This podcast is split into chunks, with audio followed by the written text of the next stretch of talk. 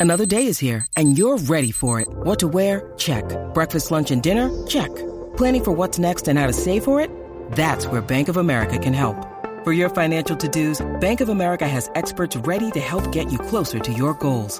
Get started at one of our local financial centers or 24 7 in our mobile banking app. Find a location near you at bankofamerica.com slash talk to us. What would you like the power to do?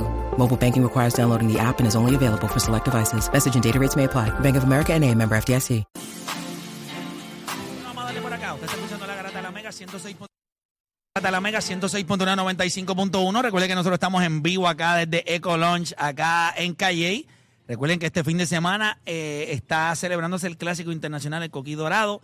Sábado 19, domingo 20 de agosto, en la remodelada Plaza Pública de Calle. Ustedes saben que esta, eh, ¿verdad? este fin de semana fue lo de la exaltación a la fama, al Salón de la Fama del Baloncesto, eh, donde estuvo Pau Gasol, estuvo Dirk Nowitzki. Dirk Nowitzki, Wade. Dwayne Wade, o sea, Tony Parker, hubo- Greg Popovich. Greg Popovich, o sea, hubo varios. Y entonces salió la clase del 2024 en donde inclusive aparece el nuestro. José Juan Barea está en la lista de los 230 y pico de jugadores que pudieran estar considerados para ser exaltados al Salón de la Fama del Baloncesto. Que él nos dijo, ¿verdad? en entrevista el, el- el viernes pasado, que el hecho de que su nombre esté ahí, ya él está, o sea, ya es un gran logro. Pero el, el único nombre ¿verdad? Y él mismo lo dijo, José Juan Barea, el único nombre que se ve que es seguro es Vince Carter, ¿verdad? Cuando analizamos la carrera de Vinsanity, un tipo que, si usted me pregunta a mí, cogió la competencia de donqueo hizo polvo a Michael Jordan, eso fue lo que él hizo. Cogió la competencia de donqueo y le dijo a Michael Jordan, move on. Yo soy el, nadie ha hecho esto mejor que yo. Y si usted me pregunta a mí, pues nadie en la historia, después de él ni antes que él, lo había hecho mejor que él. Los donkeos que hizo Vince Carter en aquella competencia de donkeo fue una cosa jamás antes vista. El, el 360 windmill, eso es una cosa, Al revés. porque una aberración. revés. Ay, al revés. Y el Pero- brazo, el brazo. y el brazo cuando lo encajó en el, el codo. Así que, considerando eso, porque ya, ya sabemos eso, su carrera tiene, ¿verdad? ¿verdad? Creo que él llegó a los 20, sobre 20 y pico de mil puntos. 20, 20, 27 mil. Sí, él, él sobrepasó los 25 mil puntos. O sea, él tiene varias cosas.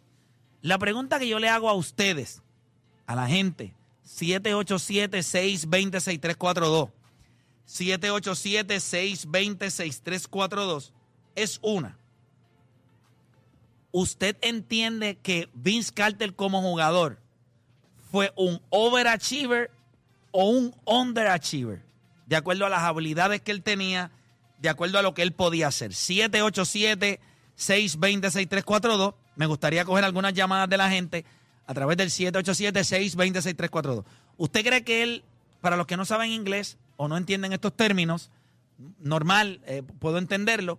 ¿Usted entiende que la carrera de Vince Carter sobrepasó las expectativas de lo que él podía hacer o estuvo por debajo de las expectativas de lo que él podía hacer? 787-620-6342. 787-620-6342. Edwin está allá en los estudios. Que me deje saber, Edwin, cuando tengamos llamadas allá para entonces ya está escribiendo. Así que eh, ya mismito vamos. Vamos a lo que él cuadra las llamadas allá. Eh, voy con Odani. Odani, ¿tú entiendes que Vince Carter como jugador fue un overachiever o un underachiever? Yo creo que es un underachiever, pero a lo mientras su carrera iba pasando, se fue convirtiendo en un overachiever, por lo que ¿Ah? te voy a explicar no, en qué sentido. Eso no funciona así. No, te voy a explicar. Tú no puedes escoger en una misma contestación y dar las dos para tú estar bien con todo el mundo. Bien, pero o una u otra. Pero te dije que lo considero más un underachiever. Bien, pues, en su pues peak, enfócate ahí. ok, pues en su peak, este, este tipo, Hablo, ¿qué tipo es este? este tipo tenía, tenía el, el talento a, a nivel de Vince Carter, Kobe Bryant, Tracy McGrady. Y él siempre lo ha hablado de que su ética de trabajo no era la mejor y con todo y eso tuvo una serie de playoffs increíble donde promedió 27, se fue al tú y a tú con, con Allen Iverson. So, si él le hubiese metido un poquito más a su ética de trabajo, hubiésemos visto un Vince Carter, yo te diría top 10 en la liga. Sin embargo, careció de eso en su prime, Top 10 de la liga en su tiempo. en, en su tiempo. Ah, ok, perfecto. Pero cuando fue pasando el tiempo, él, él maduró. Sin embargo, ya el talento no estaba ahí. Por eso es que el tipo pudo jugar 21 temporadas y se mantenía relevante. Voy con la gente. Tengo a Boridomi de Connecticut. Boridomi, Garata Mega, dímelo. Vince Carter para ti. Activo, activo, play. Zumba, hermano. Bendiciones. Cuéntame. ¿Para ti es un overachiever o un underachiever? Para mí es un over. Él dio más de lo que la gente esperaba porque yo me acuerdo que la gente decía, no, él nada más donkea, él nada más donkea. Y al final de su carrera él te demostró que si él le daba la gana, él podía ser tirador y tirar el corner tree. Y para mí es un over. Y gracias por mandar a callar a los Dani. Perfecto. Déjalo. Oh, Dani, qué odio te tiene. Mira, gracias por llamar. Vamos con próxima línea. Tengo a Nelvio de Carolina y este no aparecía hacía tiempo. Chacho, que qué verdad, ¿eh? Nelvio, dímelo. Zumba, hermano. Saludos, muchachos. Sí, sí, los quiero, los quiero.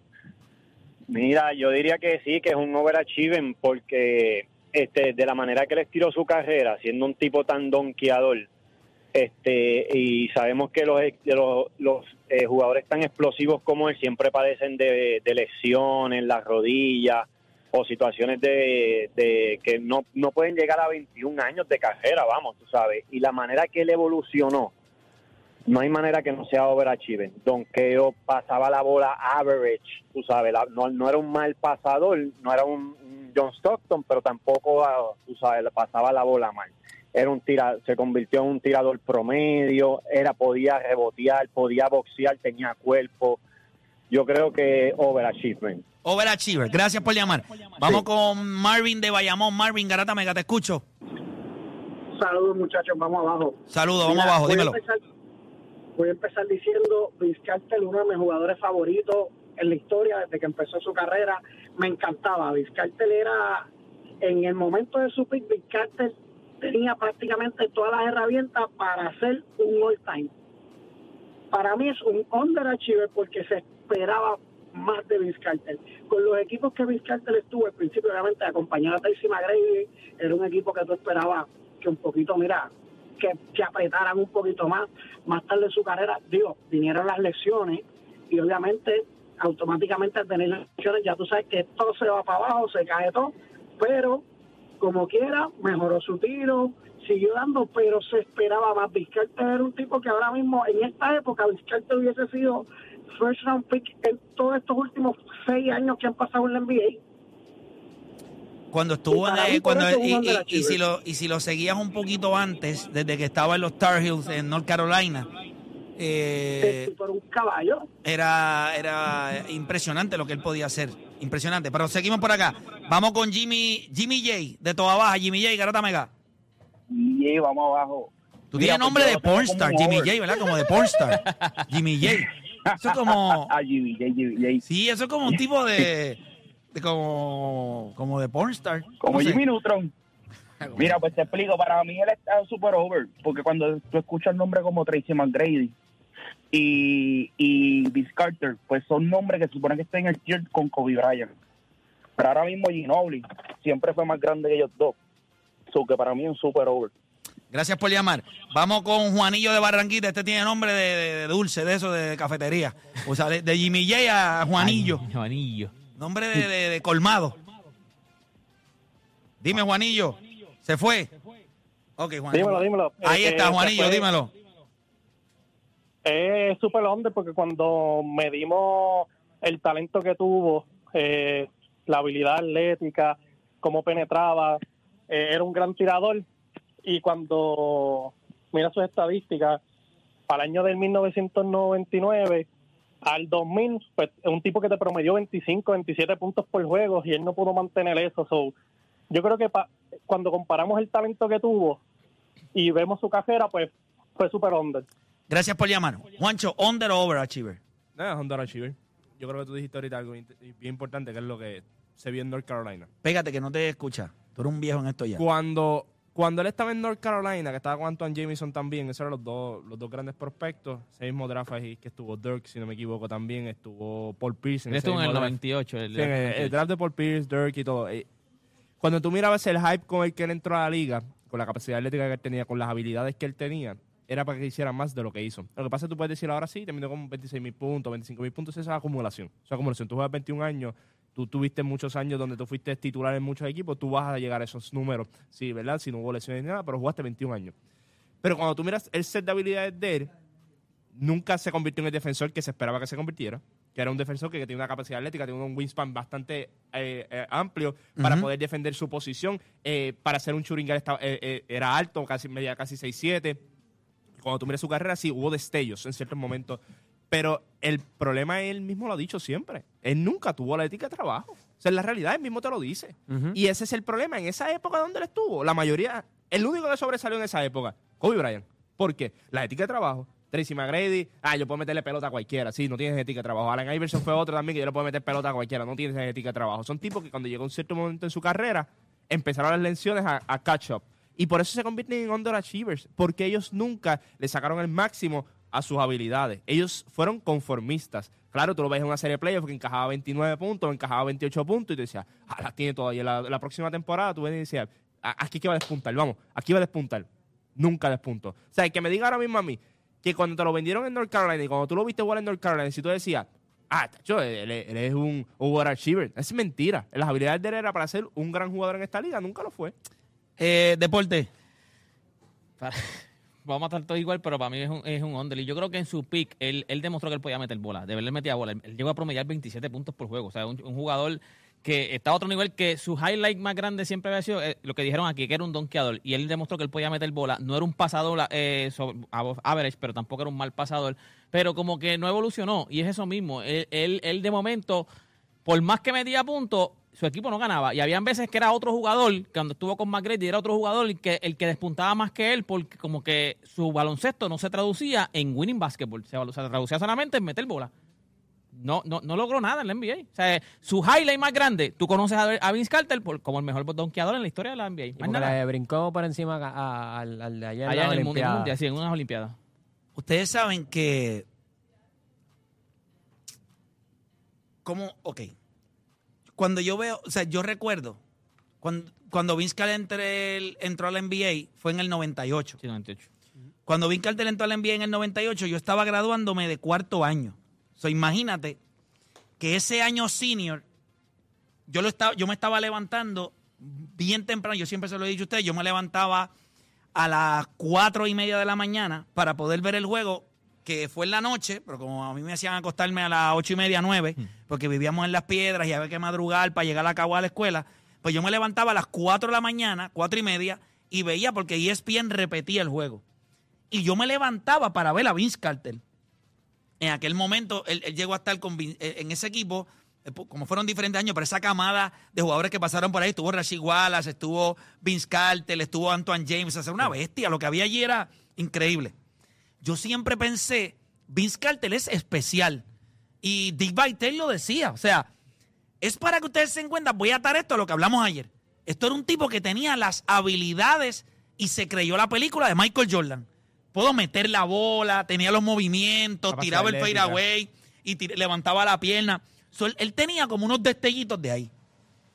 Pero cuando Dios le da la oportunidad a su mamá y a su papá de hacer un polvo como lo hicieron a usted, usted no puede entrar a la NBA y utilizar sus habilidades para cuando usted le dé la gana. Usted decidió un día sí, otro día no. Para mí no solamente es un underachiever. Yo creo que esta clase de la NBA no tiene a nadie. Yo sé que él va a entrar por la acumulación y creo que Juancho dio exactamente en el punto más importante. Si usted jugó 21 años y usted metió mil puntos por año, que eso lo puede hacer cualquiera en la NBA de hoy día, si mete el triple, usted termina metiendo 21 mil puntos. Y si usted encima de eso, pues algunos añitos le metió mil, dos mil, tres, pues usted terminó con 27 mil puntos. ¿Cuán espectacular es eso? Ah, él va a entrar porque posiblemente es el mejor donkeador que nosotros hayamos visto. Pero que la gente quede claro que es por eso. Porque su juego, no hay nada especial en el juego de él. Él no quiso que su juego fuera especial. Meter la bola, todo el mundo mete la bola. Gente, 6-6 con esas capacidades. Y, y Juancho lo mencionó. Tracy McGrady, Alan Iverson. O sea, meter la, el baloncesto es de meter la bola. Usted siempre va a encontrar gente que pueda meter el balón. La pregunta es, ¿qué otras cosas puedes hacer para que te diferencies de esos que meten la bola? Pues él no hizo ninguna especial porque defensivamente no era un gran jugador defensivo. Eh, como pasador, pues obviamente él era medio escopeta, vago en defensa y escopeta al otro lado. Vago, Eh, vago entrenando. creo que el tipo que le dio a él sentido a su carrera Jason Kidd. Fue Jason Kidd cuando llegó a los 31 años a New Jersey. Y a con, los New y con- y con todo eso, ya New Jersey había llegado a una final, lo traen a él y no... y no llegaron al próximo nivel. No, y pasó con los Magic también. ¿Te acuerdas? Orlando Sí. llegó a la final, lo traen después a él Y y no no, llegaron. llegaron. Con Dallas. Mala ética de trabajo es, es lo que. Mira, cuando un profesional, cuando una persona ya vieja o, o- o ya entrada en la madurez reconoce que en su juventud no tuvo ética de trabajo, ¿cuánto respeto tú le tienes? O sea, Eh, Eso te quiero preguntar. O sea, tú a veces cuando, por ejemplo, eh, veamos en The Jump, lo veamos a él, a Tracy McGrady, que ellos, de- y específicamente Tracy McGrady venía y decía, ah, lo que pasa es que si yo hubiese tenido mejor ética de trabajo, yo me cogía cualquiera de esto y me lo almorzaba. A mí me daría- a mí me Ah, daría vergüenza. Te pregunto, ¿no te da vergüenza como atleta decir, no, si yo hubiese tenido la ética de trabajo? O sea, que este tipo tiene la ética de trabajo, lo está haciendo ahora y tú estás diciendo que si tú lo hubieses tenido, pues el que te debe dar lo peor es, es decir, si yo hubiera tenido esa, ética de trabajo, fuera mejor que él. El problema es que la gente piensa que la ética de trabajo es como sacudir allí en el orinal. Eso es un talento también. La ética de trabajo es un talento. Sí, Papá, sí, eso es lo sí. más. Mira, la diferencia entre el que tiene éxito y el que no tiene éxito. Mira esto. La gente siempre dice, ¿cuál es la diferencia en el que tiene éxito y el que no tiene éxito? Que uno de los dos se quitó y la gente lo toma como un chiste. Verdad, se quitó. Lo difícil en la vida es tú alcanzar un nivel y mantenerlo. ¿Cómo lo mantiene? Ética de trabajo. Hay que levantarse temprano, hay que ir al gimnasio. La gente piensa que la vida de un atleta es que los trajeron de Marte, los dejaron en una cancha a este tipo, un extraterrestre. Si tú te fijas, las grandes atletas, Michael Jordan se comía el gimnasio, Kobe Bryant se comía el gimnasio, LeBron James se come el gimnasio. Cuando son tipos que son talentosos, ya tienen el talento, ¿cuál- ¿qué te hace diferente? La diferencia el es trabajo, cuánto papá. yo trabajo en Exacto. Minecraft, en, en- en lo que me hace especial. Y ustedes supieran algo, eso es, eso es algo bien complicado y algo que el fanático afuera desconoce. Por eso este es mi swagger. Swagger no es porque estos atletas que nosotros entrevistamos o los que estaban allí, el swag de ellos es tengo carros, tengo cadenas. No, no, no. El swag de Berríos es que trabaja, le dicen la máquina. La gente piensa que le dicen la máquina a Berríos porque es una máquina, por como pichea. No, es por todo lo que trabaja. Y lo dicen en el documental.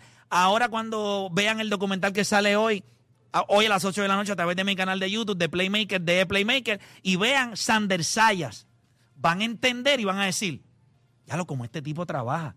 Cuando ve, o sea, el éxito no es, no es que la gente se tropieza. Sí, hay par de lechugas en la hay- vida Hay su que tienen outlier, hay su pues, outlier, que sí, son, sí, sí. Pero no es sostenible. No, no, no. No es sostenible. Tiger Woods no es un chivo a la vida. Michael Phelps lo dice, Michael Phelps dice, mientras yo nadaba, era los siete días de la semana. No había domingo libre, no había Ya sábado, era los siete días de la semana. Era Navidad se nadaba, el día de mi cumpleaños se nadaba, el día de cumpleaños de mi mamá se nadaba. Aquí no había días libres. Y esa es la diferencia a veces. Tú dices, hacen cosas extraordinarias. Sí, el talento es una, pero eso es otra otra parte del talento. Es tú levantarte. La gente piensa que levantarse a las 4 de la mañana, eso cualquiera lo puede hacer negativo. Hay mucha gente que tú le dices, vamos a levantarnos a No, las no, no, cuatro". tú te puedes levantar un día a las 4 de la mañana. Sí, pero consistentemente. Dos días a las 4 de la mañana. Todos los- Levántate muchachos. 10 años de tu vida a las 4 de la mañana. Todos los días. Todos los días. Ahí es donde A hay que entrenar, no es que te levantaste a estirarte, a, ver, a entrenar. Te A vas entrenar. Mira, tú sabes que una vez, un- eh, creo que, no sé si fue Phil Mickelson o uno de ellos, eh, le dio gracia que le preguntó a un entrenador y le dijo, ven acá, tú trabajas con Tiger, ¿a cuántas bolas él le da? Le damos a mil bolas diarias. Y el tipo lo mira y le dice, mil, pero son mil. Yo le puedo dar a mil. En la 300, ya lo que estaba pidiendo era quitarse. Difícil, gente. Eh, lo mismo eh, eh, cuando vimos lo del Redeem Team. Los tipos en Estados Unidos pensaban que ellos iban a llegar allí, iban a dominar. Y cuando llegó Kobe Bryant, lo vieron a las 4 de la mañana en el gimnasio. O sea, siempre, y esto es en la vida, la consistencia, la ética de trabajo, cuán en serio tú te tomes lo que tú haces, va a ser la diferencia. El talento nos va a llevar a todos a un nivel. Ah, pues to- aquí estamos todos los talentosos. Todos llegan a grandes ligas, todos llegan al NBA, todos son drafteados. Hay algunos que tienen un talento, otros tienen un poquito más, un poquito menos. La diferencia de esos que llegan, como los Vince Carter, los Kobe Bryant, los Tracy McGrady, es en qué punto de la vida se separa uno del otro. Y Kobe Bryant se separó desde el día uno. Tracy McGrady pensó que con meter par de bolitas y pasar par de donqueos, para mí no es of Famer. O sea, para mí yo creo que este año No hay. no entra nadie. Eh, Te lo juro. Y más, o sea, ¿Cómo yo voy a premiar a un tipo que dice, ah, pues yo no tenía ética de trabajo, 27 mil puntos en la NBA ya? Váyate, Dominic Wilkins, eh, esas son cosas que yo escuchaba de un tipo como no existía el triple, no se tiraba el triple, Dominic Wilkins lo hizo, Michael Jordan fue de los primeros en llegar allá arriba. Y, tú- y vamos a premiar a Vince Carter. Para mí no es of Famer, para ustedes lo es. Si ustedes creen, vamos a hablar claro. Como jugador quizás no lo sea. Lo emblemático que fue y lo que significó para el Dunk Contest y el Vinsanity y todo eso. Sí, él fue, él fue un, él fue un eh, Mr. Highlights. Él crea, tú ves, mira los videos de él. Yo busqué los videos de él en, en, en YouTube, o sea, videos de él y sus highlights son a otro nivel, pero sus highlights son en el perreo, donkeando. No hay highlight de los jugadores que son ganando un juego. Él tiene un highlight que fue un tiro de una esquina con. Dallas, Ese es el highlight de él ganando un Eso juego. fue hace par de Contra hace Oklahoma, contra Es correcto. ¿Sabes hace- Pero, eso, a él también lo trajeron. O sea, ya Dallas había ganado un campeonato. O sea, eso fue después. Que a los equipos que ganaron campeonato y después lo trajeron se pusieron peor. para ti entraría. Negativo. Pero basado en el estándar que tiene en, en el Hall of Fame de baloncesto, que es bastante bajo, él va a entrar. Sí, él va a entrar, él va a entrar, él va a entrar, él va a Y también, A entra, también te ayuda el año. ¿Qué tú crees? A mí nunca me ha gustado el estándar de, del Hall of Fame por eso mismo. Pues, o sea, ¿qué tú estás premiando? O sea, ¿qué tú estás premiando genuinamente? Cuando tú ves nombres allá arriba... No, mira, en un club especial, si todo el mundo entra, deja de ser especial. Es, lo que te digo. O sea, esto no es para todo el mundo. Eh, eh, Aquí todo el mundo tiene una tarjeta para entrar. Ese es el problema. O sea, aquí todo el mundo tiene una tarjeta. Major League Baseball es bien difícil, la NFL es bien difícil. O sea, entrar al Hall of Fame. O sea, aquí están los mejores de los mejores en la historia de ese deporte. O sea, en la historia de la NFL están los mejores en el Hall of Fame. En Major League Baseball están los mejores también. En la NBA tú sientes que si tú llegas a ciertos, a ciertos números, tú vas a llegar. En, el- en Major League Baseball, ¿cuántos no han 450, 500 horrores y no están en el Hall of Fame? Carlos Delgado. Porque no es el fácil, el ¿me entiendes? Y no es fácil. Pero tú ¿Cuántos- sabes que está lo político ahí también. con Sí, sí, pero para que te des cuenta que tú puedes, en Major League Baseball, puedes tener una gran carrera con números que tú dices, este tipo debe ser Hall of Fame. Y tú lo miras, tú Y ves- Major League Baseball te dice, "Ah, ah, not good enough. Es increíble. ¿Entiendes? Tú lo miras y tú dices, eh, tienen que. Que uno puede esto. molestarse. Claro. Porque uno como fanático dice, pero, pero coño, mano, ¿por Pero qué ese no es- entró? pero ese es el Pero eso valor. es lo que lo hace especial. Ese es el valor de cuando a ti te llaman y te dicen, tú entraste al Hall of Fame, ahí es que tú puedes Por entender. eso los tipos lloran. Pues claro, porque él le envía, en serio, Vincar te va a entrar. Ya, Te envían un email. You got mail. You've been elected to the Hall of Entraste Fame. y, y vincarte. Ah, qué bueno, Ah, qué chévere. chévere, qué chévere. En League Baseball son un teléfono. O sea, es especial. Hay algo especial ahí. En Major League Baseball, no, o sea, para que fuera unánime tuvo que pasar lo más ridículo del mundo porque no consideraban. Hay tipos que debieron haber entrado unánime. Y contigo con eso siempre habían dos o tres que decían, no, que tú no mereces estar en el Hall of Fame. O sea, en el NBA ahora mismo, cuando tú vienes a ver estos nombres, Vince Carter. Vince, o sea, este tipo y Tracy McGrady se paraban en televisión nacional a decirle a otros jugadores, yo, yo soy mejor que ese si hubiese tenido la ética de trabajo. Es una vergüenza. O sea, tú eres una vergüenza. No, no, el de, Me el- el de encanta la- Guanche porque es sin, sin, sin mucho, sin in- invertir mucha energía. Eres una vergüenza. Y en baja, en baja, en baja. Vergüenza. Eres una vergüenza. Es increíble, mano. Es que yo, La gente sabe que tú no. Mano, eh, la de Melvin está imposible, gente. Este, en el caso de Carlos Delgado, hay 15 peloteros que han, que han dado más de 400 honrones con un batting average de 280 y un OPS en, por encima de, de los 900. 15 de ellos, este, son 18, 15 de ellos están en el Salón de la Fama, 3 de ellos no están por PEDs y el único que no está en el Salón de la Fama de esa lista es Carlos Carlos Delgado. Delgado. Horrible. Pero nada, gente, nosotros vamos a hacer una pausa y cuando regresemos, yo les quiero hacer una pregunta a ustedes. ¿El negocio mató el patriotismo? ¿El negocio del deporte mató el patriotismo? Ustedes lo vieron también en el, en el World Baseball Classic. Hubo jugadores que dijeron, no, yo prefiero enfocarme en mi temporada. Yo prefiero tem- eh, enfocarme en mi negocio. Sí, equipos que le didijeron, hey, no te So, la recomendamos pregunta que es vaya para allá. si el negocio mató el patriotismo. Hacemos una pausa y en breve regresamos con más. Acá en la